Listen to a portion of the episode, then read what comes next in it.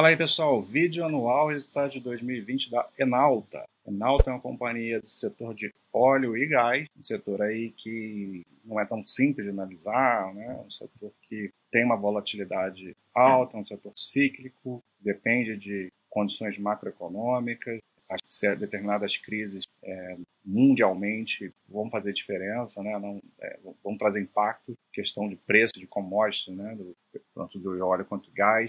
Então, dependendo da demanda no mundo, isso pode afetar e, e isso foi uma coisa que a gente viu em 2020. Mas no é, 2020 tiveram, obviamente, muitos fatores, além, além do óbvio, né? Então, vamos tentar ver o que está acontecendo com essa empresa. É uma empresa que tem uma característica é, que, de certa forma, diferencia ela de, de outras do setor, que a alavancagem é, dela é, é baixa. Né? É, uma, é uma empresa muito conservadora. É, isso tra traz uma vantagem a estrutura de capital é sólida, né? ela não, não, não, se alavanca, não se arrisca. Em compensação, ela é tão conservadora que isso acaba refletindo no não no crescimento ou não crescimento da empresa no longo prazo. A empresa ela estava é, tem, tem dinheiro em caixa, né, não tem dívida e estava dependendo de, de um, uma diversidade, não tinha uma diversificação de, de ativos, né? Então, quando você tem um problema em algum ativo ou em algum setor ligado àquele ativo, você vai ter problema. Então, isso foi exatamente o que aconteceu.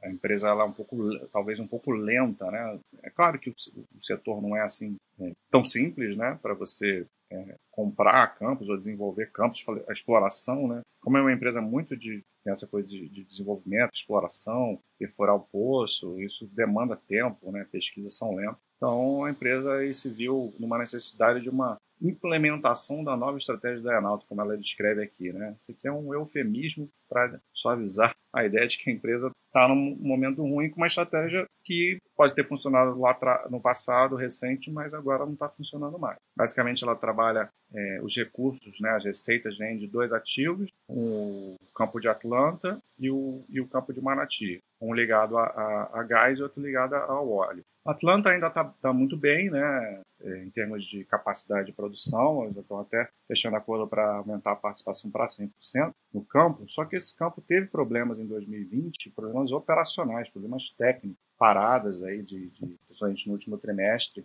é, de produção, isso já foi resolvido, mas afetou o resultado de 2020. Não foi só isso que afetou, né? Teve a questão da, da pandemia também. Vamos falar mais aí na, na apresentação. O outro, o outro ativo, que é o, que é o Manati, vem apresentando uma queda já de demanda, teve problemas grandes aí com, com a Petrobras nesse ano e a empresa decidiu vender aí o ativo. Então, agora em 2021 só tem o campo de Atlanta para gerar resultado. Então, aqui a gente vê a queda da produção, né, tanto juntando a parte de óleo e de gás, caiu 22%, então nos dois setores teve, teve problema, né, é, uma queda aí na, na, produção de gás em 34% e Atlanta de 9,5% queda no óleo.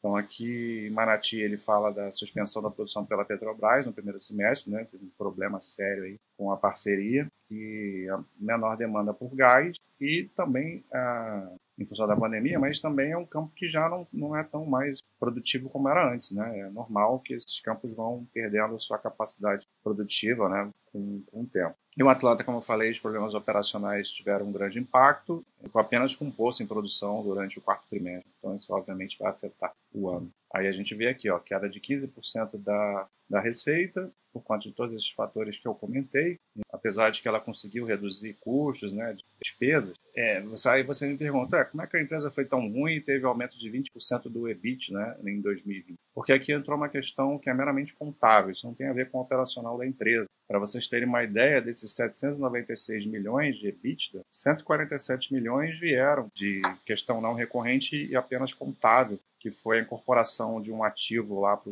o campo de Atlanta, e isso gerou um, um ganho contável, aí, além de devolução de créditos, teve créditos fiscais também. Então, se a gente tirar esses 147 é, milhões aqui, a gente teria aí um resultado inferior ao 662 do, do, do, do ano de 2019. Né? Então, é, mesmo com um bom trabalho de redução de custos, né? até porque teve uma demanda menor, né? mas de qualquer maneira a empresa fez o papel dela na gestão de, custo, de custos, então o impacto do, do EBITDA, mesmo excluindo esse não corrente, não, não, não teria sido tão grande por causa dessa boa gestão de custos. Essa margem aqui também está contaminada, não é, não é a margem real que foi em 2020. E aqui o lucro líquido, a gente teve uma queda de 32, 32%. A gente vê claramente aqui como que Atlanta é o grande responsável hoje pelo resultado. É, hoje não, né? Em 2020. Hoje é 100%. Não sei se é 100% porque, é, muito embora tenha sido feita a venda, eu não sei,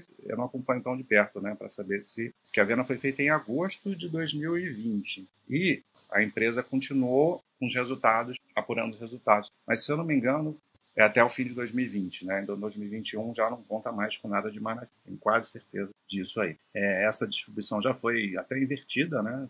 Foi aumentando para Atlanta, desde 2019 era 64%, 70% e agora vai passar a ser 100%. Então, se tiver problema com a Atlanta em 2021 de novo, vai ser outra pancada, né? Apesar de que os problemas forem equacionados ah, nesse início de, de 2021. Aqui fala, eu já até comentei que ela tem uma solidez financeira, então até reduziu a dívida dela, um dinheiro em caixa estável, então a dívida ela tem muito mais caixa do que dívida, né? A realidade é. Então ela não tem uma alavancagem, né? Então o que, ela vai fazer com esses caixa? Ela precisa rentabilizar esse caixa aí, como? Comprando ativos ou investindo, né? É, no seu no seu operacional. Tem a venda do Manati vai agregar aí, né, até o final de 2021, mais 560 milhões de recebíveis. Então vai entrar mais, mais caixa ainda aí para a empresa. Vamos ver se ela vai se mexer. Então aqui é o campo de Atlanta, já falei, né? 100% do campo agora, assumiu. Retomada da produção em fevereiro, após as interrupções, os problemas. É, parece que ela vai tentar abrir mais um poço, vai ser, vão ser quatro poços. E a expectativa está talvez aqui nessa bacia de Sergipe e Alagoas, que é um ativo exploratório, é o principal ativo de curto prazo do portfólio, né? Uma coisa que pode gerar